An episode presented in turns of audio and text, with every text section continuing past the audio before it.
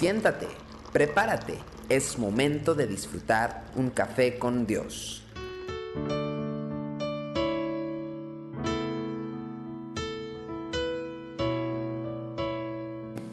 Bienvenidos a Café con Dios. Mateo capítulo 16, versículo 23 dice, pero él, volviéndose, dijo a Pedro, Quítate de delante de mí, Satanás. Me eres tropiezo porque no pones la mira en las cosas de Dios, sino en las de los hombres. ¿Sabe? Si a veces cuando alguien mm, pasa de largo y no nos saluda, ya nos sentimos, ¿te imaginas cómo se sentiría si alguien en la iglesia te reprende de esta manera?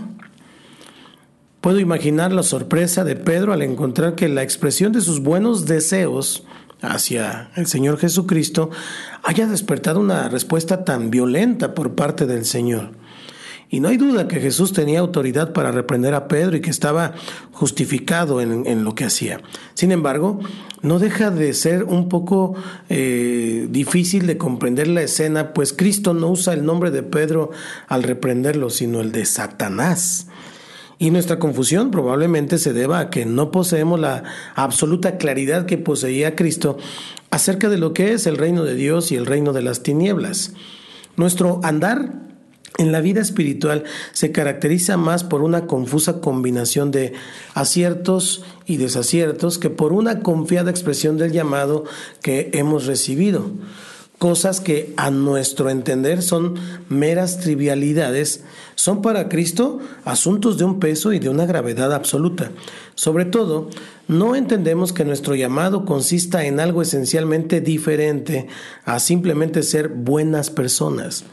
Las buenas intenciones muchas veces pueden ser la mejor herramienta del enemigo para descarrilarnos de los propósitos divinos. Más allá de estas consideraciones, una lección queda claramente revelada en este incidente que hoy estamos mirando. El enemigo puede usarnos para avanzar en los principios y comportamientos que son contrarios a los deseos de Dios. Que usted y yo estemos en Cristo no nos provee de ninguna garantía para que en ocasiones no hagamos un trabajo eficaz a favor de Dios, sino a favor del enemigo. Para esta obra no hace falta que estemos aliados con Satanás, ni mucho menos, porque Él se aprovecha de todo lo que puede usar para hacer avanzar el reino de las tinieblas.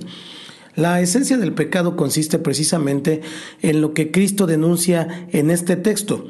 Eh, básicamente es, no estás pensando en las cosas de Dios, sino en las de los hombres. Es decir, hacer la obra del enemigo es fomentar en uno mismo y en los demás una forma de ver la vida que no es según los principios eternos de Dios, sino conforme a la sabiduría de este presente siglo malo. Es precisamente por esto que es fácil confundir lo bueno con lo justo.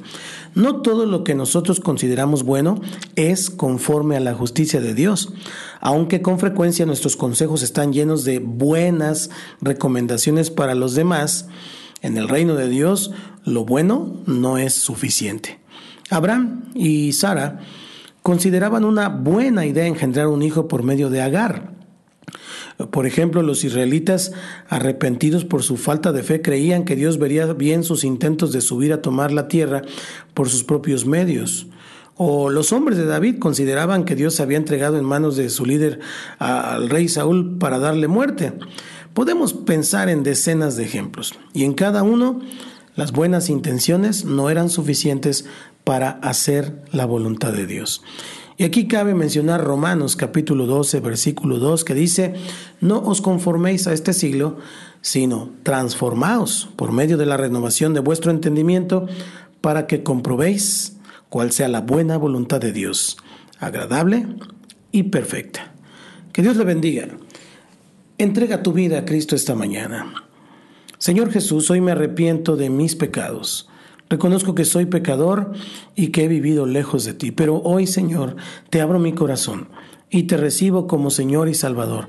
Por favor, entra en mi vida y hazme la persona que tú quieres que yo sea. Te lo pido en el nombre de Cristo Jesús. Amén. Desde el Centro Cristiano Yautepec y para alientoradio.com estamos transmitiendo para usted Café con Dios. Soy su amigo Santiago Guadarrama. Nos vemos mañana, si Dios quiere. Tu amor por mí es más dulce que la miel y tu misericordia es nueva cada día. Tu amor por mí es más dulce que la miel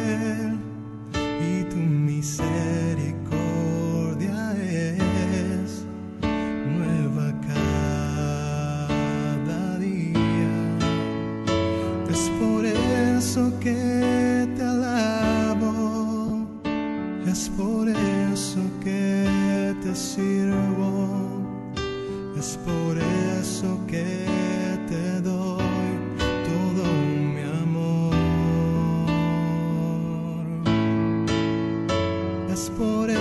eso que te